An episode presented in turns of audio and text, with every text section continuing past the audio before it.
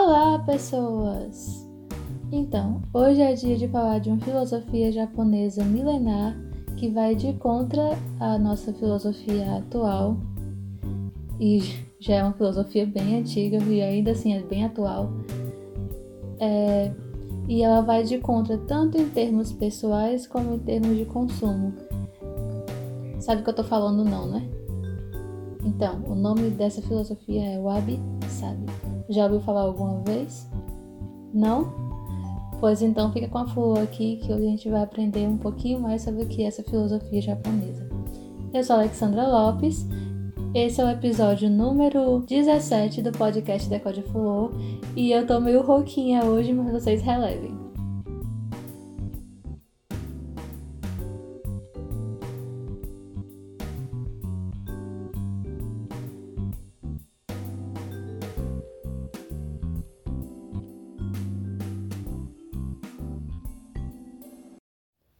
Você ainda não segue a Fulô nas redes sociais, segue a Fulô lá no arroba Fulô no Instagram, Dede Fulô lá no Facebook também, na página do Facebook.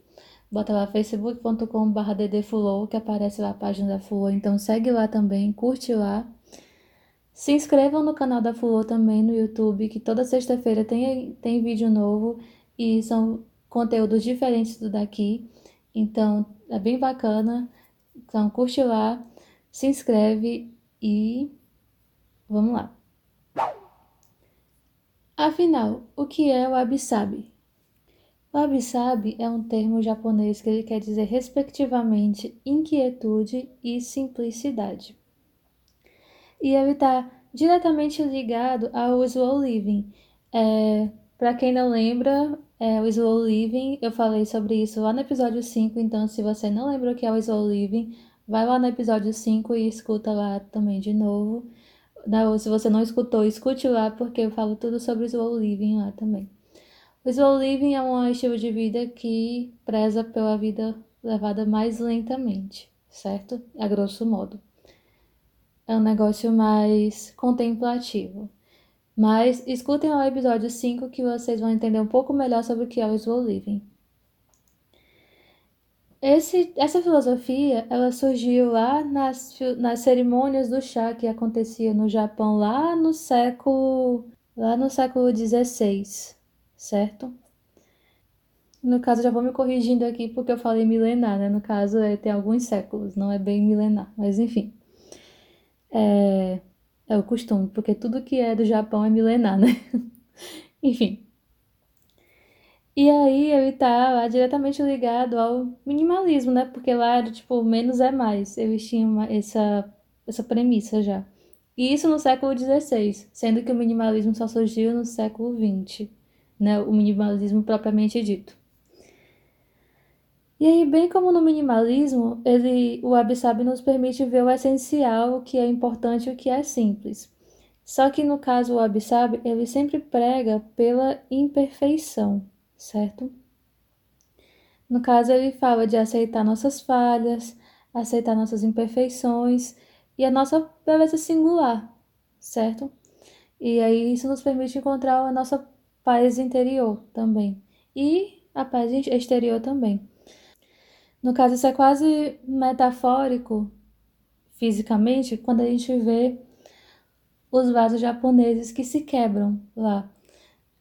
Pela filosofia, o que, que eles fazem? Quando um vaso se quebra, ou um copo, whatever, prato, sei lá, eles tendem a remendar essa peça com pó de ouro. Por quê? Porque assim ele vai salientar as imperfeições, né? vai salientar o quebrado e ao mesmo tempo ele dá uma nova beleza para aquele objeto. Fica uma, né, ele mostra a beleza no imperfeito. A, a grande sacada é exatamente essa, certo? É você salientar a beleza do imperfeito.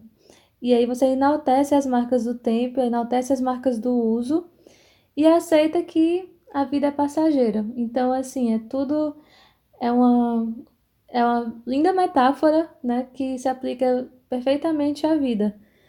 E é muito legal isso. E aí ele busca a beleza na simplicidade, no que normalmente é despercebido, E aí procura ver beleza também nas coisas mais improváveis que tem. Então, no caso, ele, o Abisab, ele requer uma certa humildade e uma sensibilidade de quem pratica, né? Ou de quem quer aderir a, quer entender e quer viver essa filosofia. Dá para definir o, o também por palavras como imperfeição, é, impermanência e incompletude. O que é bem, é bem complexo, né? Na verdade, não é complexo, na verdade é bem simples. Mas, assim, eu acho que na prática pode ser um pouco complexo, né, de você entender. Mas é, é muito interessante ir nessa contramão, assim, de que, que a sociedade exige uma perfeição que ela não tem. A sociedade exige, exige perfeição de pessoas que elas próprias não têm. E essa filosofia, ela fala disso tanto pessoalmente como para objetos, né, no geral, coisas que nos cercam. E isso é muito lindo de ver, gente, porque a gente aprende com, as, é, aprende com algumas coisas a aceitar melhor a si mesmo. É uma metáfora muito bonita de, de se viver. E como a gente consegue perceber o abissab na decoração? É tipo aquela parte do reaproveitamento de objetos velhos, é, aqueles objetos que já estão com aquele aspecto bem usado, é, com aspecto surrado, e a gente conseguir enxergar a beleza nisso também, certo? Por exemplo, aquele móvel que tem aquelas ranhuras que de, na tinta, que, de, que até às vezes fica bem charmoso, né? Tem aqueles, aqueles móveis mais envelhecidos, inclusive tem técnicas para deixar os móveis mais envelhecidos isso é o wabi-sabi. Ou então, por exemplo, você pegar é, uma, uma xicrinha que quebrou uma lasquinha e você pega aquele objeto e reaproveita como um vasinho para uma suculenta, por exemplo. Então, isso é um reaproveitamento bacana que você está dando uma nova, uma nova visão para aquela imperfeição daquele objeto, certo? E é muito legal de ver isso também porque a gente vê as coisas sendo usadas. Não fica aquela coisa perfeita o tempo inteiro. Gente, eu não sei vocês, mas eu gosto de ver a casa com aspecto de que alguém mora nela, certo? A casa perfeita o tempo todo, assim, com tudo no seu devido lugar, tudo brilhando, tudo ao mesmo, assim, aquela coisa muito perfeitinha que parece capa de revista, às vezes me dá uma sensação de vazio. Então eu gosto de ver alguma coisa assim também alguma coisa mexida, alguma coisa com, com um detalhezinho que mostrou que alguém passou por ali, sabe? E eu acho que o Wabi-Sabi ele também ajuda nessa, nessa parte. Por exemplo, você usar uma pátina, né? Você pega um, um móvel que já está com aquele aspecto mais surrado e coloca ele ali em posição de destaque com um vaso florido, já viu uma coisa mais fofa do que isso? Fica um estilo totalmente vintage, borrou e tal. Fica estiloso, gente. É muito legal de ver isso. E já dá aquele ar de vida na casa. Então, eu gosto muito de ver esse tipo de coisa. Eu gosto de coisa caseira. Eu gosto de ver coisa que alguém usou, sabe? Eu sou dessas.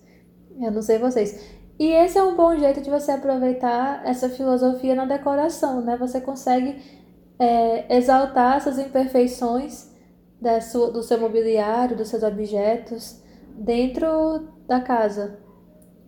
E fica muito bacana, pode ser bem estiloso. Então vão por mim. Comecem a explorar um pouquinho melhor esse, esse lado web de vocês na decoração na casa de vocês, que fica bem legal.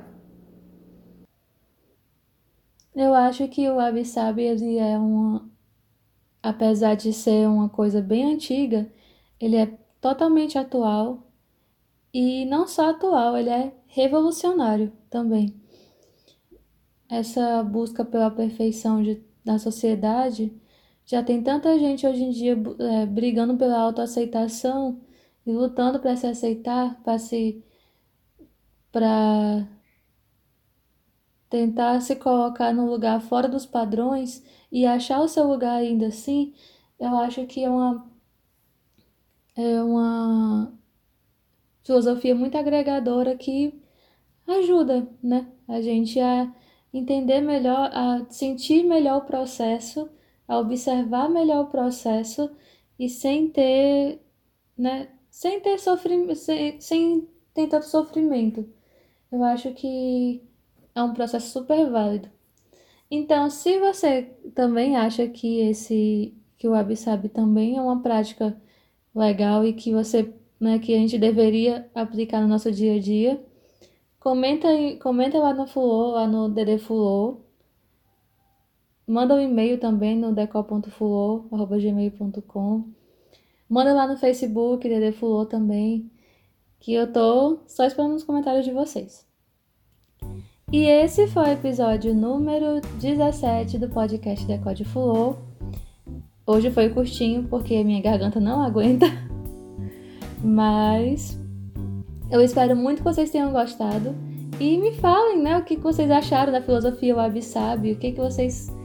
É, o que, que vocês veem que poderia. Né, no que, que vocês poderiam aplicar no dia a dia de vocês, esse tipo de filosofia.